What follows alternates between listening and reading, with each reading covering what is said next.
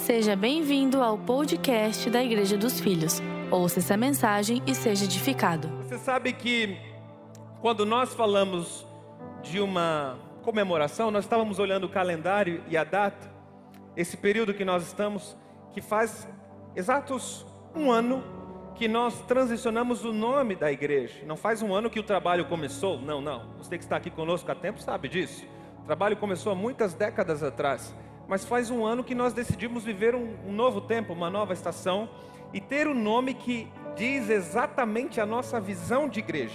O um nome que já fala a visão que Deus colocou no nosso coração, meu coração, da Daiane, dos nossos bispos, a visão que Deus nos deu. Então, no dia que nós celebramos um ano, a Bíblia fala muito de celebração, de memorial. Nesse dia é o dia propício para nós falarmos da visão que Deus nos deu sobre a igreja, sobre o Evangelho de Cristo. E é um desejo nosso que todas as vezes nessa data que comemorarmos, nós vamos reconfigurar ou reafirmar, melhor dizendo, a visão para que as novas pessoas entendam e para quem já é da casa seja então constantemente atualizado pela palavra de Deus. Uma palavra que nos fortalece é sobre quem nós somos em Cristo Jesus. Eu te convido a acompanhar comigo uh, o texto de Efésios, a carta de Paulo aos Efésios, no capítulo 1, capítulo 1 de Efésios, versículo 22. Diz assim: Deus colocou todas as coisas debaixo de seus pés. Está falando de Cristo. E o designou como cabeça de todas as coisas para a igreja, que é o seu corpo, a plenitude daquele que enche todas as coisas e em toda e qualquer circunstância. Veja a magnitude e o tamanho da autoridade que Cristo tem.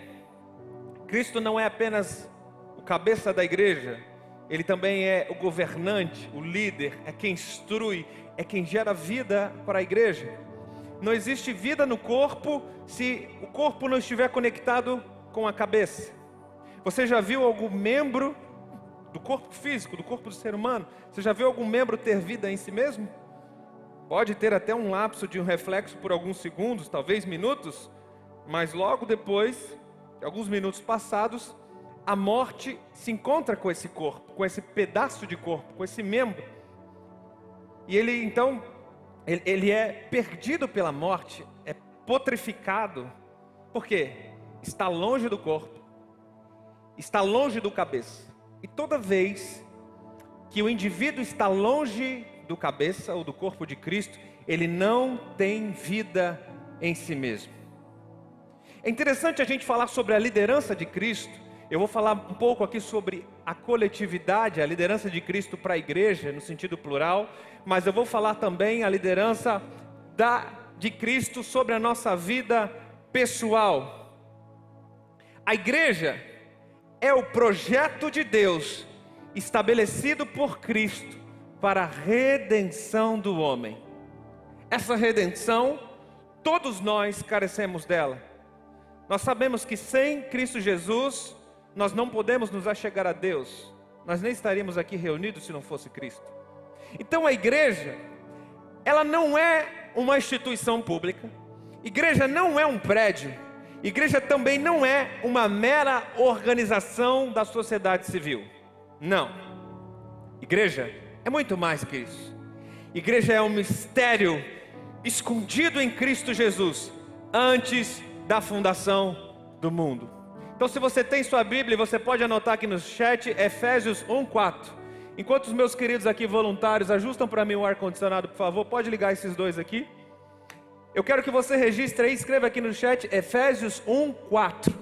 Diz que Cristo nos elegeu nele. Então aqui fala um pouco da doutrina da eleição. A igreja é eleita de Deus em Cristo Jesus. Sabe quando isso aconteceu? Antes da fundação do mundo. Aleluia. Nós somos eleitos nele, ou seja, tudo o que estamos fazendo é por causa de um propósito que Cristo já estabeleceu antes de estabelecer a terra, antes de estabelecer o ser humano. Eu não estou falando de você, da sua família, da sua casa, eu estou falando antes de, de fundar a terra. ele já tinha traçado um plano e esse plano incluía a igreja. Então vamos, meus amigos, a igreja é muito mais que um prédio. A igreja é muito mais do que uma instituição e uma organização. A igreja é o corpo de Cristo atuando no planeta Terra. Aleluia. Eu não sei se você sabe, se você saberia ou poderia me responder em poucas palavras. Qual é o propósito da igreja? Eu sei que existem vários pensamentos acerca da instituição, de algumas denominações ou até mesmo da religião, mas biblicamente falando, qual é o propósito da igreja? E eu vou te dar uma resposta simplista. Existem três afirmações ou três motivos da igreja existir. Se você está anotando, e por favor, você que está online, escreve para mim aqui no chat. Primeiro motivo é o relacionamento com Deus. Segundo motivo é o relacionamento entre os irmãos nós, um ao outro. E o terceiro motivo é o relacionamento com o mundo. Ou seja, está muito bem claro para nós que o motivo e o propósito da igreja é se relacionar. Se relacionar com Deus, figura a igreja, o corpo, a noiva, o coletivo, não apenas a organização, mas a unidade a unidade se relaciona com Deus e traz o céu à terra, tanto coletivamente, tanto em grupo, tanto no plural, quanto individualmente. A igreja serve para conectar o homem a Deus. Segundo motivo é para se relacionar uns com os outros. E aqui eu preciso abrir um pequeno parênteses, por quê? Existem pessoas que pensam que são igreja, mas elas não querem se relacionar muito com as pessoas. Conhece alguém assim? Existem pessoas que se dizem ser noiva de Cristo, mas ela não quer ter contato, ela não quer ter vínculo, ela não quer ter um certo compromisso.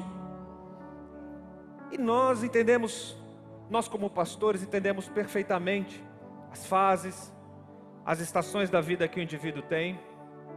Especialmente a fase que ele diz assim: Pastor, eu quero ficar só sentadinho no culto, quietinho na minha, recebendo, adorando. Eu não quero me envolver muito. A gente entende perfeitamente. A minha ponderação é que essa fase, que essa estação tenha data para acabar. Porque toda fase, toda estação, ela tem uma data de começo e uma data de final. Então não pense que você pode ficar assim a vida inteira, porque isso não é ser igreja. Igreja fala de compromisso, no uns aos outros. Porque Deus usa pessoas, simples assim. Se Deus usasse cavalos, nós certamente relacionaríamos com alguns estábulos. Como é que chama? É, harém? Aras, desculpa, Aras. É... Se Deus se relacionasse com peixes, se Deus usasse peixes para falar com você, certamente nós estaríamos aqui cultivando aquários. Mas Deus usa pessoas. Então é óbvio que a igreja a gente precisa conectar com pessoas. A gente precisa de uns aos outros, porque Deus colocou algo na sua vida para completar alguém e tem algo na vida de alguém para completar a sua vida, entende? A Bíblia fala que ferro afia ferro. A igreja é sobre a unidade, sobre uns aos outros, sobre a edificação mútua. Isso é igreja de Cristo.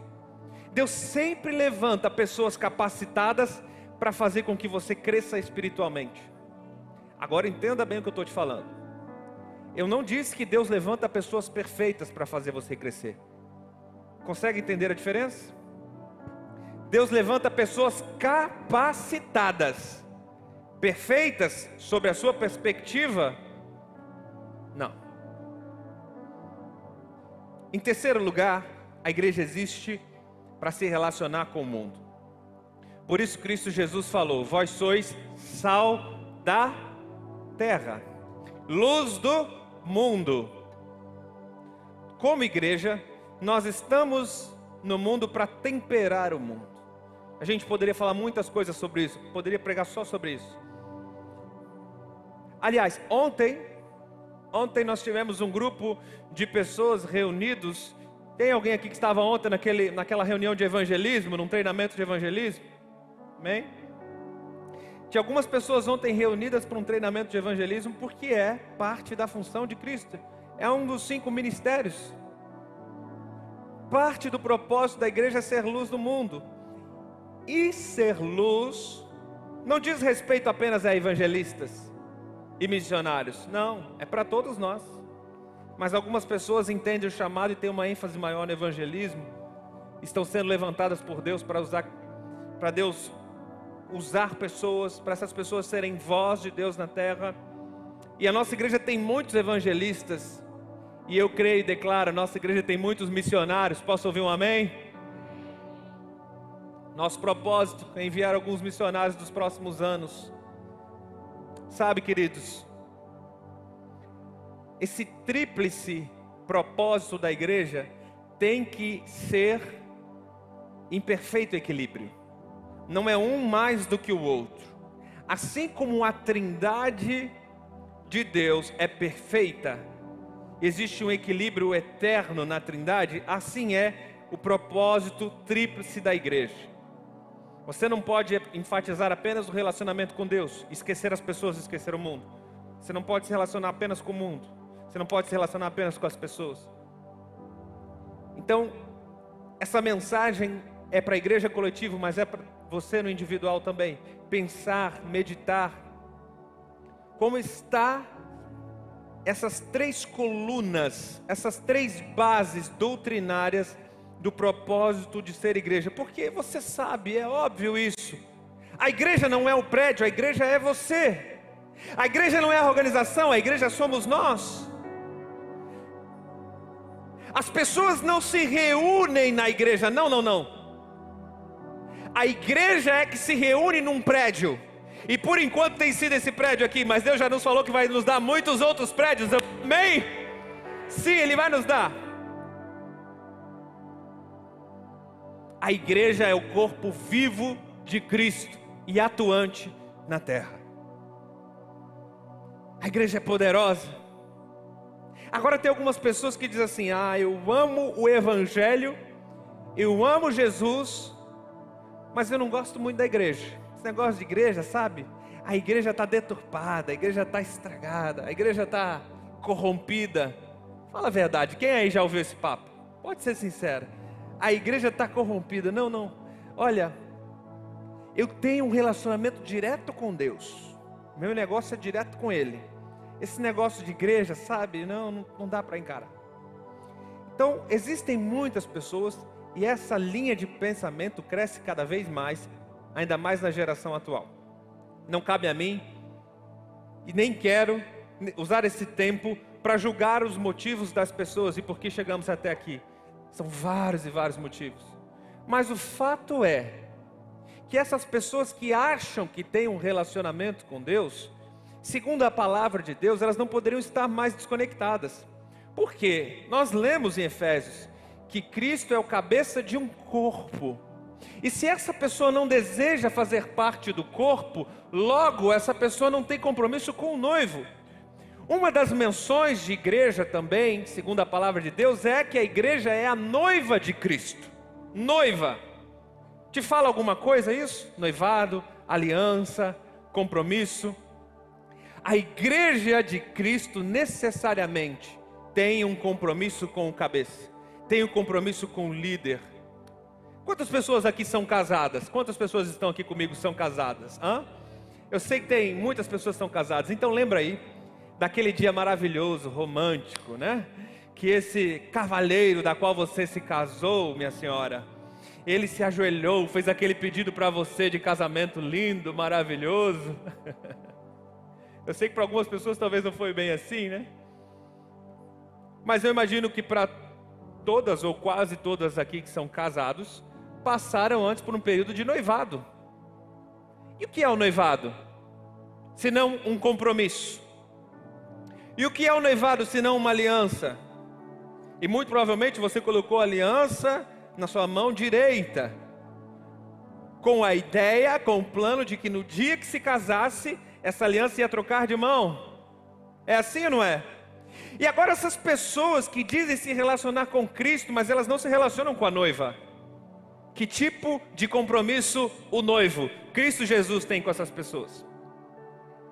Mas a Bíblia também fala dessas pessoas. Se você ler o Evangelho de João, ali pelo capítulo 6, capítulo 5 a 7 mais ou menos, fala sobre João Batista. João Batista, ele é o homem que batizou Jesus, abriu o caminho. Segundo palavras de Jesus, João Batista foi o maior dos profetas. Ninguém se compara a João Batista, ele era o maior dos profetas. Mas, segundo palavras do próprio Jesus, no reino de Deus, no reino de Deus, João Batista era o menor. Nos profetas, na lei, ele era o maior, mas no reino ele era o menor. Alguém se arrisca a dizer por quê? Porque o próprio João Batista, ele se autodenominou amigo do noivo. Ele estava batizando pessoas. No dia que ele batizou Jesus, alguns discípulos que estavam com João migraram, se tornaram discípulos de Jesus. Então, a sequência natural de João era caminhar com Jesus, mas ele não quis compromisso com Jesus, ele quis continuar batizando no Rio Jordão. E ele mesmo se autodenominou amigo do noivo. Os discípulos que estavam com ele decidiram se tornar noiva caminhar com Cristo, ser discípulo de Cristo, mas João continuou fora do tempo, agindo de acordo com a sua cabeça. E logo o que aconteceu? Perdeu a cabeça. Por que, que Jesus disse que na lei, nos profetas, ele era o maior e no reino ele era o menor? Porque João era um simpatizante da noiva, ele era só amigo do noivo. E o compromisso de Jesus no Evangelho, no reino de Deus, é com a noiva. Ah, você que é noiva, essa é a hora de se alegrar, dizer um aleluia, glória a Deus, porque o compromisso de Jesus é com a noiva. Jesus tem compromisso com você, aleluia. Tem muita gente que se simpatiza com o Evangelho, tem muita gente que no censo do IBGE pergunta a região e diz assim: é evangélico, não é assim?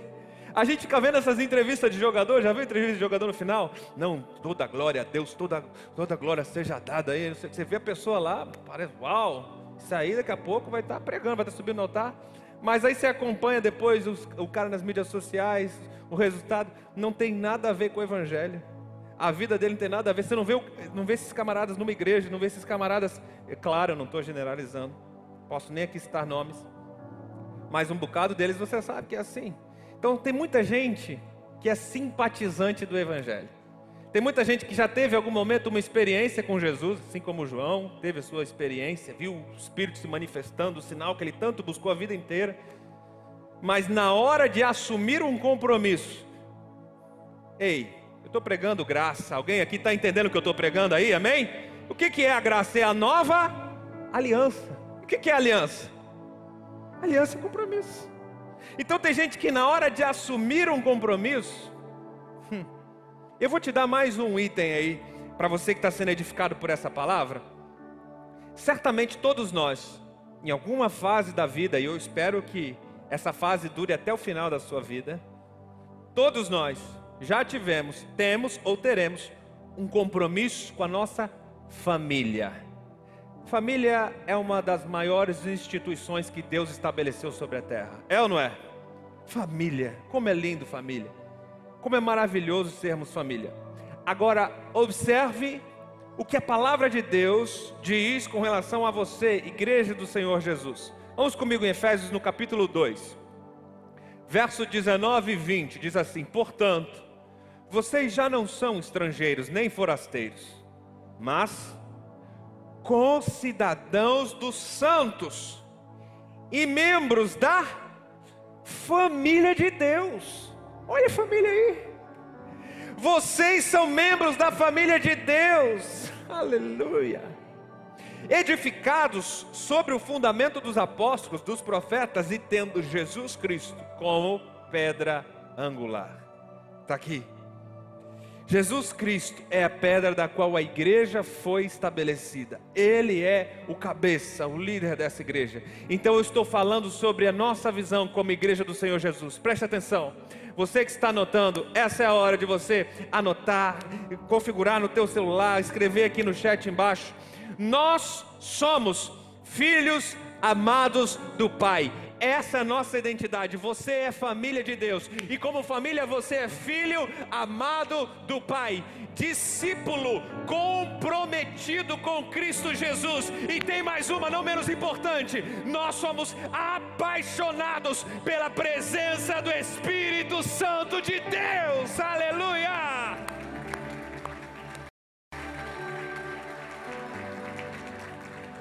Isso é quem nós somos como igreja.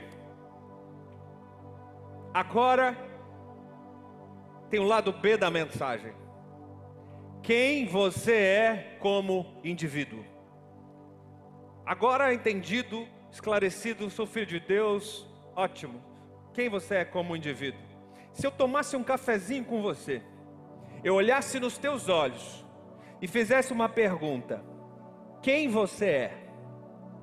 Você saberia me responder de bate pronto, com duas, três palavras? Quem você é?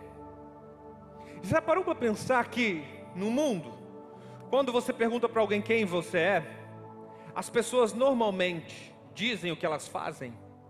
Já parou para pensar nisso? Você diz assim: quem você é?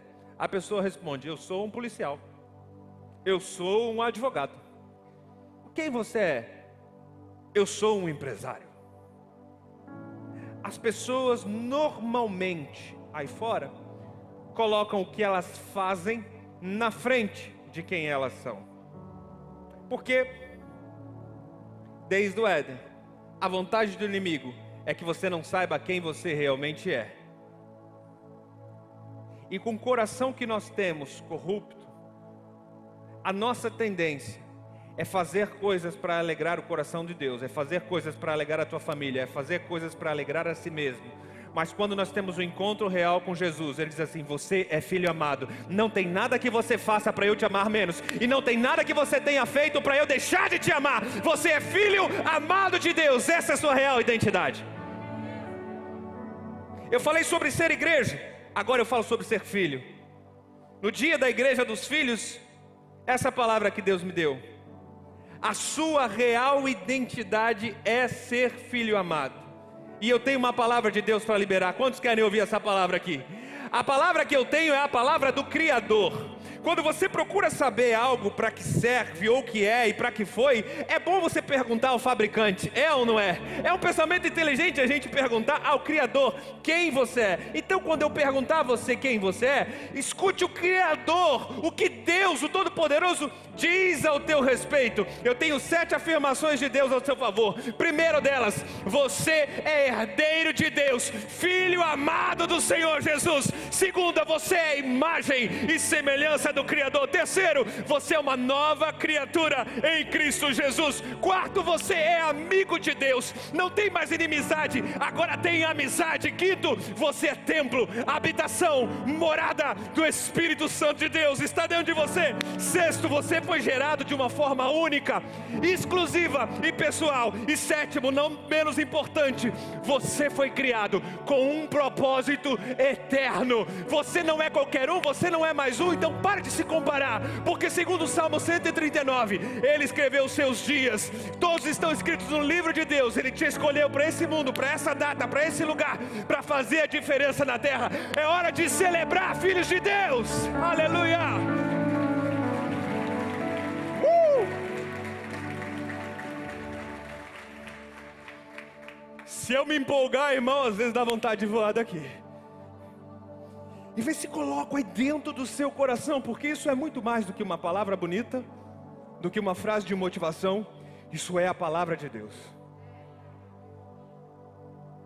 Então, generosamente, eu tenho algo para te oferecer. Joga aqui no telão para mim. As sete afirmações de Deus a teu respeito. Essa é hora de você tirar foto. Vamos, vamos, vamos. Tire uma foto para você salvar no seu celular. Você que está comigo online, se você quiser receber essa imagem no teu WhatsApp, Entra aqui no QR Code, manda para nós um pedido aqui no nosso WhatsApp da igreja e você vai receber essa imagem, nós vamos mandar para você. Agora, se você está online e quer bater um print agora, para postar nas mídias sociais, para salvar no seu celular, essas afirmações de Deus ao teu respeito são a verdade de Deus para você daqui por diante. Preste atenção, talvez algumas coisas sejam até um pouco óbvias. Dizer que você é herdeiro, imagem semelhança, eu já ouvi isso, pastor, mas deixa eu te dizer algo. Todos nós passamos por dias maus. Recentemente aqui eu preguei um pouco sobre depressão, sobre ansiedade, pessoas até com vontade de tirar a própria vida. Eu não sei se você sabia, nesses tempos de pandemia, nós como pastores nunca atendemos tantas pessoas. Não sei se você sabia disso, mas o nível de ansiedade, de estresse das pessoas aumentou muito, bastante, em tempos de isolamento. Agora, ah, podemos fazer culto, nos reunimos. Quem disse que o povo quis vir com tudo?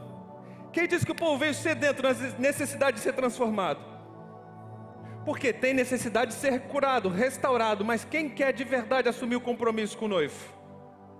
Quem quer de verdade tomar a parte que te compete nessa aliança? Então, essas palavras de Deus aqui, elas vão fazer sentido para você no dia mal, principalmente no dia mal. Não apenas no dia mal, mas principalmente no dia mal. Quando você se sentir muito ansioso, quando você se sentir na bad, malzão, as pessoas te, dizer, te dizerem não no trabalho, não em casa, te rejeitarem, negarem você, vai buscar o Espírito Santo. Lembre dessa palavra. Por isso que eu te aconselho, guarde ela no seu celular, salva, para quando vier o dia mal, a voz do Espírito, a palavra de Deus, falar ao seu coração quem você realmente é. Não é o que o mundo diz ao teu respeito, não é o que os teus parentes dizem ao teu respeito, não é o que o teu ex, a tua ex diz ao teu respeito, não, não, não. É aquilo que o céu diz ao teu respeito.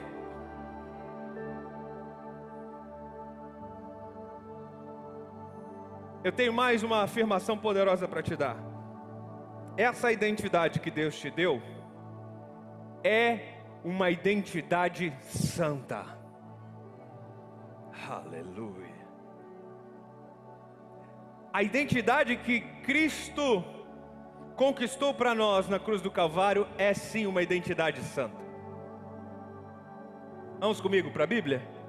Colossenses, capítulo 1, verso 21 e 22 diz assim: Antes, vocês estavam separados de Deus, e em suas mentes eram inimigos por causa do mau procedimento de vocês. Agora, aleluia, entretanto, Ele vos reconciliou no corpo físico de Cristo, por meio da morte, para vos apresentar santos, inculpáveis e absolvidos de qualquer acusação diante dele. Você, segundo a palavra de Deus, é santo, inculpável e totalmente absolvido. Essa é a sua identidade. Talvez você diga assim: "Ah, pastor, de fato, quando eu fui no encontro com Deus, eu senti que Deus, que as coisas se fizeram novas. Quando eu me batizei, eu senti eu senti que Deus tinha me dado uma identidade santa, mas sabe, ao longo dos dias, ao longo de algumas situações que eu passei, eu acho que essa identidade foi corrompida, eu acho que foi suja, eu acho que eu preciso de novo voltar a ter essa identidade santa. Então, deixa eu ser boca de Deus para você hoje. Hebreus 10, 10. E por essa determinação, fomos santificados por meio da oferta de Jesus Cristo, feita de uma vez por todas. Mais uma vez, igreja, feita de uma vez por todas. Você é totalmente santificado por causa do corpo de Cristo de uma vez por todas. Aleluia. O fato de você momentaneamente não estar bem, ou de o seu comportamento momentaneamente não estar bem, não altera a sua identidade. Uh. A fase que você vive, a estação que você vive não altera quem você é. E as coisas que você faz também não mudam quem você é em Deus. Em Deus você é santo, inculpável e totalmente absolvido. Você é livre do pecado. Então, o, o pecado ele acaba se tornando um acidente de percurso. O que você não pode fazer é se debruçar no chão, se manter caído. Não, não, não. A Bíblia diz assim: o justo pode até cair, mas o Senhor levantará sete vezes. Aleluia. A palavra que Deus está falando ao seu coração, se você nesse momento está passando um tempo que o seu comportamento está corrompido, você levou algum escorregão, algum tombo, olhe para cima Veja Deus estendendo a sua poderosa mão e te convidando a se levantar, te convidando a viver uma nova história, te convidando a viver uma nova vida. Ele tem sempre um novo começo para nós. Sabe por quê? Porque Ele é teu pai e você é filho. O tombo que você levou não mudou o seu DNA. O tombo que você levou, o escorregão que você levou, não alterou quem você é através de Cristo Jesus. A sua identidade é santa. Aleluia. Aí tem gente que fala umas bobagens, às vezes a gente ouve umas coisas assim, pastor, mas isso é verdade, o senhor leu a Bíblia aí, está certo. Mas o senhor não acha que se a gente ficar pregando muito amor, você não acha que o povo vai, vai ficar depravado, libertino, que o povo vai fazer o que quer, vai ter um comportamento lascivo, esquisito? Pessoas, algumas pessoas pensam isso. Talvez você já tenha ouvido uma conversa assim. Então eu vou perguntar a você, que é papai e mamãe, algum papai e mamãe aqui? Muitos. Um exercício que eu já fiz com meu filho e com a minha filha. Peguei eles e falei: Filho, filha, papai te ama mais do que qualquer um no mundo te ama. Filho, não tem nada que você possa fazer que vai fazer eu te amar menos. Nada que você possa fazer que vai fazer eu te amar mais. Filho, não importa o que você faça, o erro que você cometa, você sempre vai ser meu filho. Sempre vai ter o meu amor. Aí você sabe o que aconteceu? Ele ouviu isso, ele saiu correndo e quebrou a casa inteira, destruiu o carro, quebrou tudo. É assim que acontece ou não? Não. Quando você fala umas palavras de amor ao seu filho, ele quer sair correndo de perto de você, ele quer ir embora de casa, ele quer cometer roubos, mentiras, latrocínios. Ele quer sair, ah, agora eu vou assaltar o primeiro banco que eu ver pela frente.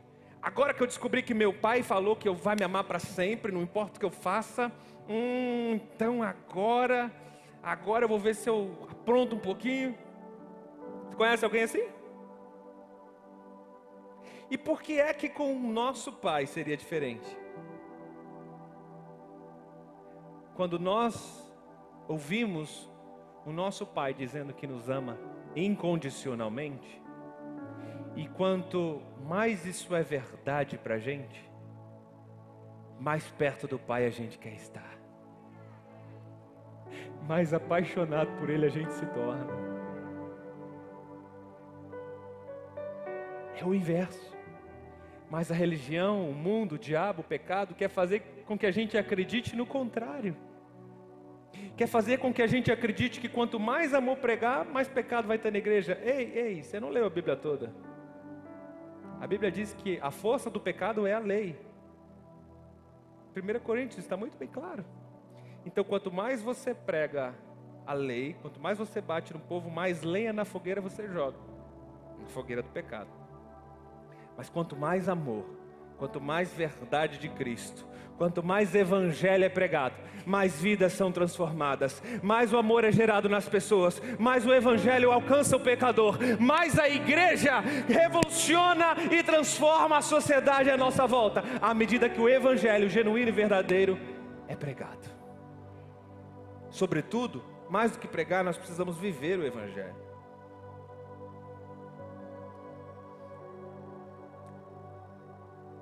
Quando você duvidar no seu coração de quem você realmente é, lembre-se dessa palavra. Você é filho, nada muda isso. A sua identidade é santa. Esse é quem Deus diz que você é. No dia que nós celebramos o memorial de Igreja dos Filhos, um ano que completamos, apenas um ano, nós podemos fortalecer a visão da qual Deus nos chamou nesse lugar. Nós vamos brevemente apresentar a vocês uma grande reforma que nós vamos fazer nesse prédio, nesse espaço físico. E uma das coisas que eu pedi para a arquiteta para ter na nossa reforma, em letras grandes lá na frente, no hall de entrada, é a nossa visão, é quem nós somos. Para que todo mundo, quando entrar, veja escrito: somos filhos amados do Pai, discípulos comprometidos com Cristo Jesus e apaixonados pela presença do Espírito Santo de Deus.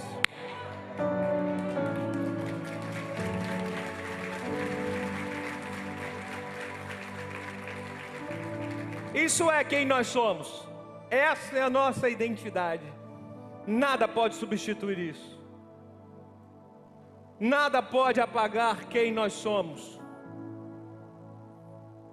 O mistério do Evangelho é que Deus transferiu a nós o seu DNA, nos adotou, nos fez filho legítimo, filha legítima, através do sangue de Cristo Jesus. O Criador desce, se humilha, se entrega por amor. Eu e você recebemos a sua identidade, o seu DNA, e o mistério do Evangelho é que Ele não apenas me chama de filho, mas Ele me torna morada e habitação do Espírito Santo de Deus. Que mistério lindo! Ele se entregou, ele sacrificou, ele se doou em amor. E agora, esse filho que nós somos, nos tornamos também a sua morada, a sua habitação, o seu lugar secreto. O seu lugar secreto hoje é o coração do filho, é o coração da filha. Quando a verdade do Evangelho é pregada, não dá vontade de ficar no secreto com ele? Não dá vontade de ouvir mais a voz dele, de conhecer mais o coração dele? Isso é o que o Espírito Santo produz em nós.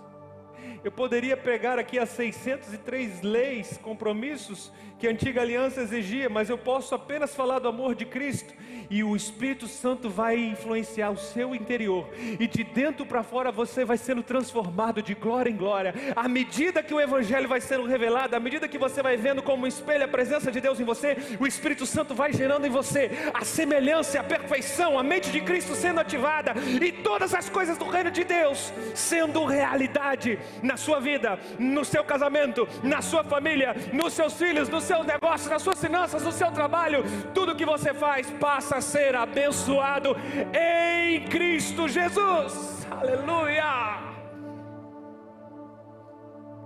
Porque nele, por ele e para ele.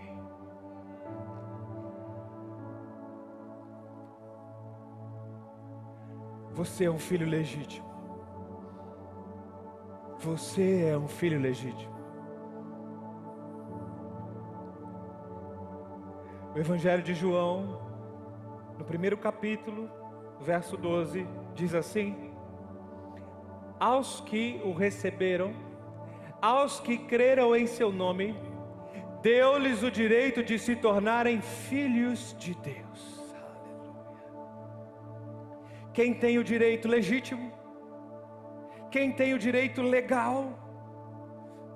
Quem carrega o DNA de Cristo? todos os que creram em seu nome, todos que o receberam. Verso 13, coloca aí. Os quais não nasceram por descendência natural, nem pela vontade da carne, nem pela vontade de homem algum, mas nasceram de Deus. Quem aqui nasceu de Deus? Quem aqui é o Espírito Santo? Quem aqui é nascido de novo, nova criatura, herdeiro de Deus? Fique ligado conosco. Em breve teremos mais conteúdos para abençoar a sua vida.